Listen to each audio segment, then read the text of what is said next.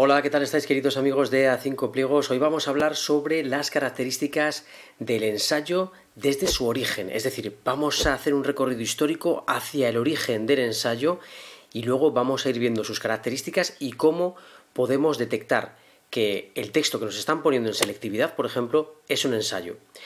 Yo diría que el 98%, casi diría que el 99% de los textos que nos ponen en selectividad son ensayos.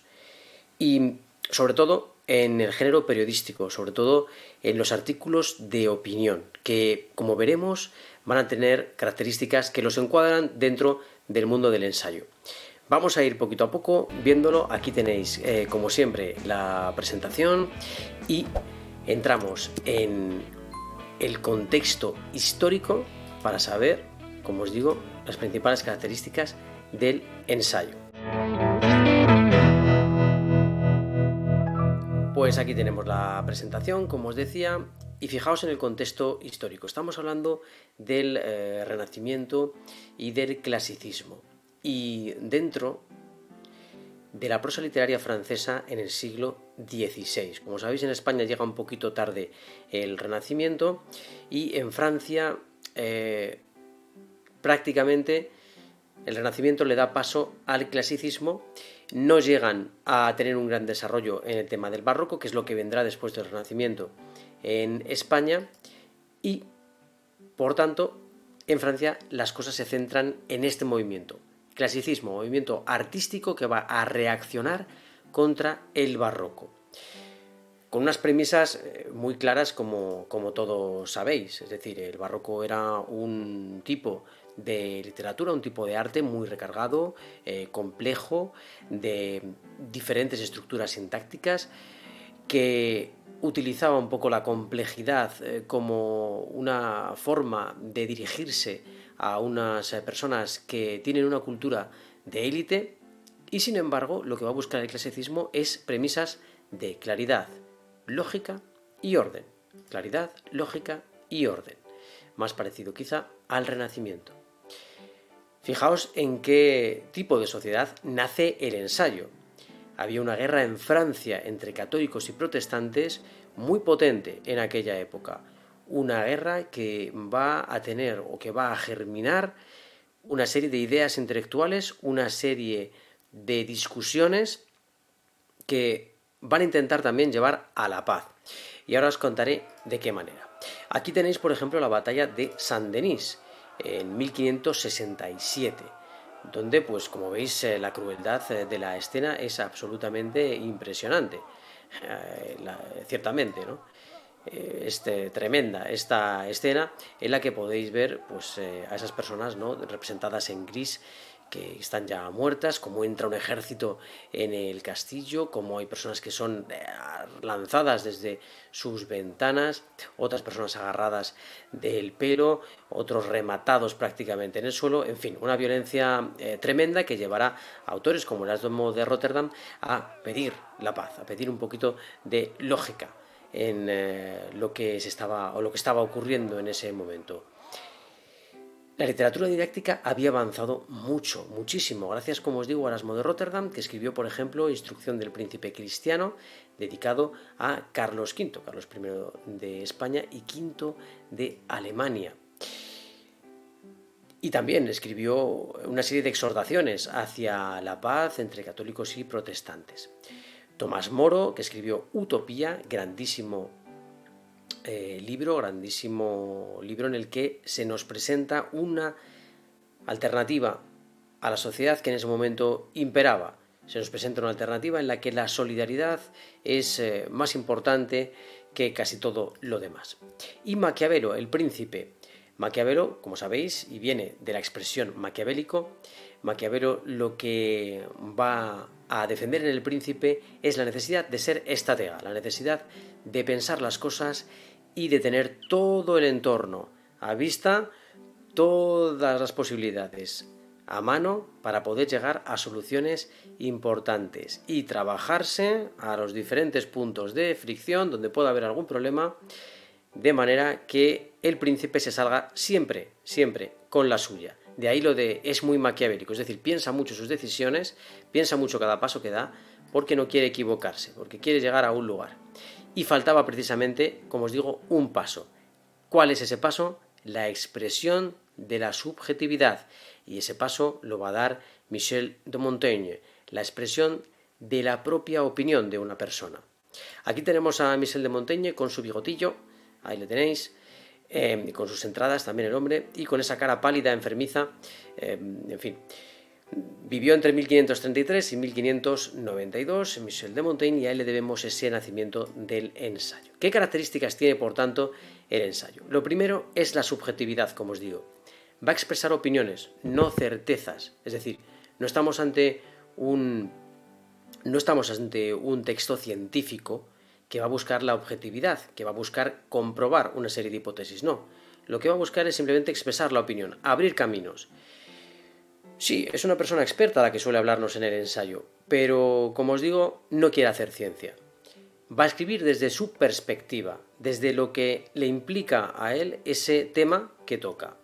Y por ejemplo, en el ensayo de los mentirosos, uno de los ensayos más famosos de Michel de Montaigne, nos dice, no hay ningún hombre más desacertado que yo para hablar de memoria. Es decir, nos está diciendo, utilizando el yo, está incluyendo su subjetividad está hablando de sí mismo, cosa que no era tan normal. Siempre se hablaba o se ponía en un diálogo, ¿vale? Entre uno y otro, entre un personaje y otro, todo el conocimiento, y entonces tú podías llegar a ese conocimiento a través de ese diálogo.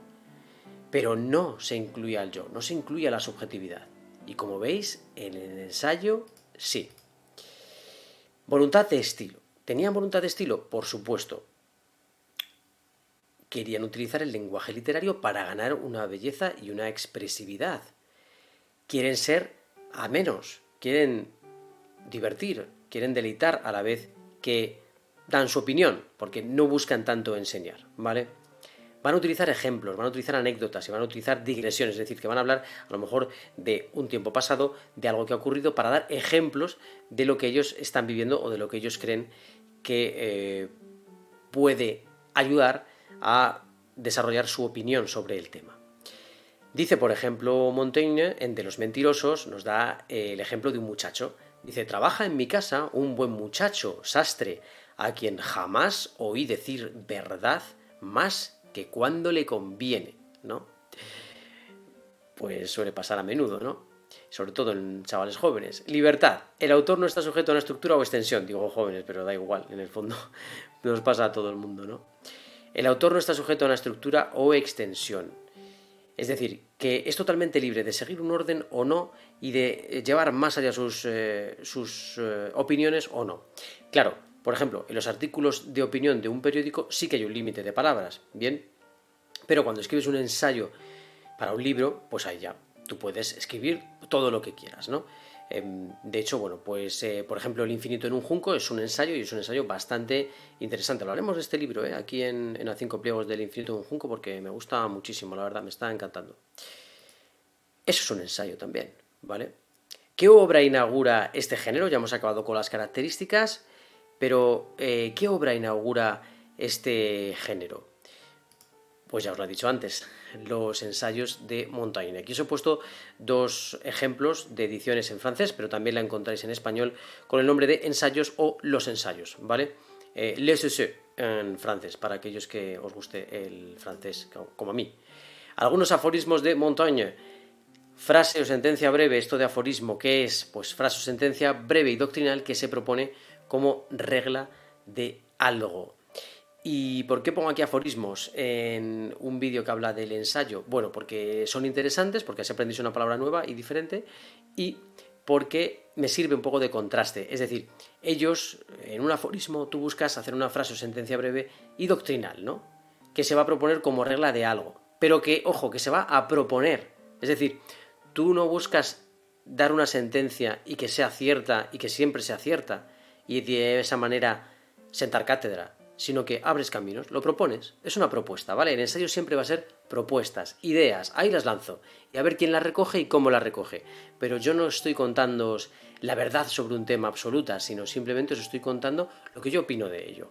Bien, nos dice, por ejemplo, Montaigne, saber morir nos libera de toda atadura y coacción. El saber morir nos libera de toda atadura y coacción. Qué frase, ¿no? Tan potente. Y nos dice también, el beneficio de nuestro estudio es habernos hecho mejores y más sabios con él. Por eso mucha gente, cuando te dice, ah, pero para estudiar, ¿para qué sirve? Pues mira lo que respondería Montaigne. El beneficio de nuestro estudio es habernos hecho mejores y más sabios con él. Es para aprendérselo de memoria, ¿no? Y decirlo eh, de vez en cuando. Cara de loco, ¿eh? Hasta, ha sido hasta difícil poner la diapositiva, ¿eh? De lo loco que está. ¿Qué nos dice aquí Montaigne de los locos? Solo los locos están seguros y resolutos, es decir, solo los locos muestran una gran resolución ante un tema. Para Montaigne, la persona sabia suele tener muchas dudas, suele dar vueltas a sus decisiones y no se deja llevar quizá por ningún ataque irreflexivo, ¿no? Como, en opinión de Montaigne, podría hacer una persona que no estuviera bien de la cabeza. Pues ahí deja esa puerta abierta, cada uno pensad lo que queráis, ¿no? Quizá alguien dice, no, pues los locos toman muy buenas decisiones. Bueno, pues pensad, cada uno que piense lo que quiera, ¿no? Fijaos en esta imagen de Miguel Ángel, eh, bueno, eh, no es Miguel Ángel, ¿vale? Es un actor, creo que es Charlon Heston, de hecho, em, en una película sobre Miguel Ángel. Y nos dice, la gloria y el reposo son dos cosas que no pueden alojarse en la misma morada. Es decir, que si quieres tener gloria, si quieres eh, triunfar, pues hombre, es... Mm, bastante complejo hacerlo desde el descanso, ¿no? Desde estar echándote la siesta todo el día, por ejemplo, pues así no se triunfa, ¿no? Eh, lo que nos viene a decir Montaigne es que hay que trabajar, que la gloria no llega sola y entonces eh, el descanso y la gloria en la misma morada es difícil que cohabiten.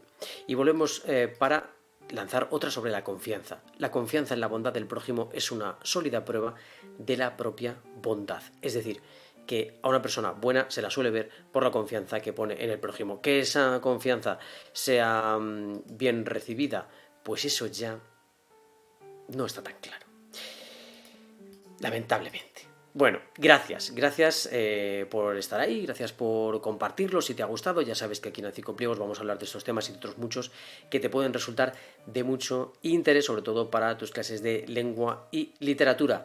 Sabes que nos puedes seguir y sabes también que puedes consultar todos los vídeos que solemos poner aquí en a 5 pliegos que espero que te estén resultando muy útiles. Este, por ejemplo, os puede venir muy bien para selectividad, con lo cual tenerle bien en cuenta, ¿eh? porque ya os digo que casi siempre suelen poner ensayos. Casi siempre. 99% o más. 99,9%. Venga, hasta otro pliego.